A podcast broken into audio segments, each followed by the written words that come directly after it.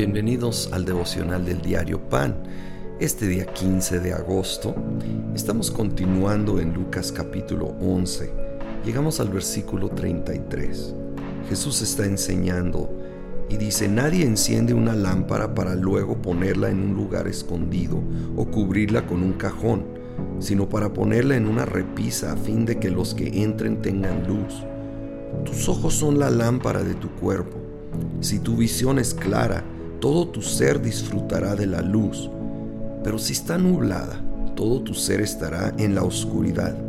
Asegúrate de que la luz que crees tener no sea oscuridad.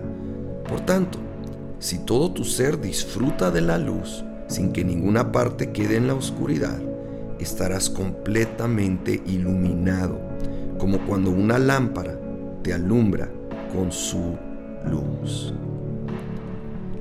Creo que el Señor Jesús nos está llamando a la importancia de nuestra visión. Y no la visión física propiamente, sino la espiritual.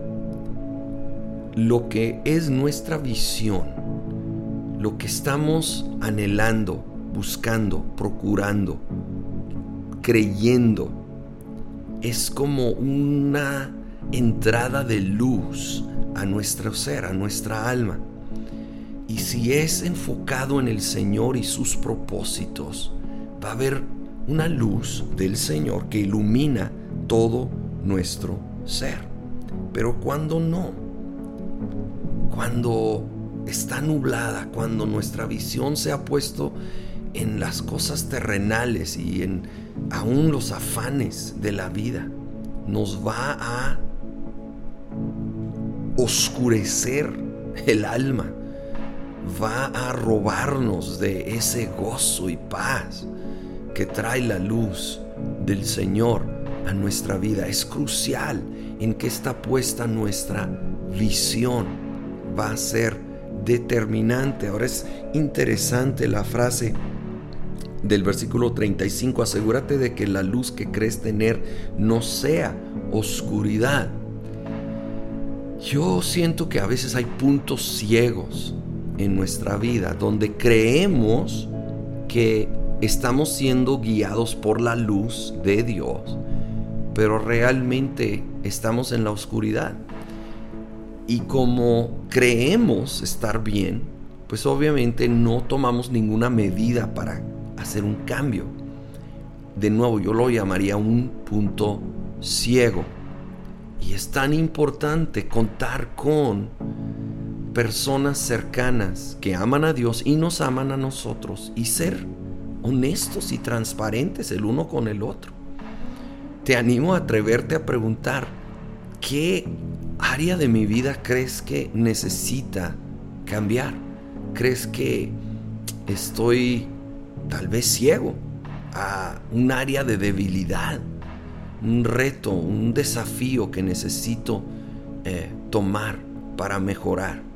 Y obviamente, primero hacer esa pregunta en privado al Señor, pero de veras con un corazón abierto, sensible. No estoy hablando de caer en condenación, esto puede ir a, a un extremo donde estamos sobreanalizando cada detalle de la vida y nos sentimos condenados. No, Dios nos ama, nos acepta, somos hijos, somos son hijas las damas, somos aceptados y amados y adoptados por Él. Solo estoy hablando de ser honestos y transparentes. Y cuando es el Espíritu Santo hablando, aunque sí ven, viene convicción, nos anima al cambio, nos impulsa a acercarnos más a Dios para buscar ese cambio. Si lo que uno siente es condenación y ganas de alejarse de Dios y tirar la toalla, eso no es el Espíritu Santo, mi amigo. Ese es el enemigo, el acusador de los hermanos. No le hagas caso a esa voz, por favor. Señor, yo pido tu luz en nuestra vida, en nuestro entendimiento. Ayúdanos a enfocar nuestra visión en ti y tus propósitos y tu palabra para que esa luz ilumine todo nuestro ser, incluyendo puntos ciegos. Señor, y que podamos verlo, abrazarlo y caminar en tu luz, en el nombre de Cristo Jesús. Amén.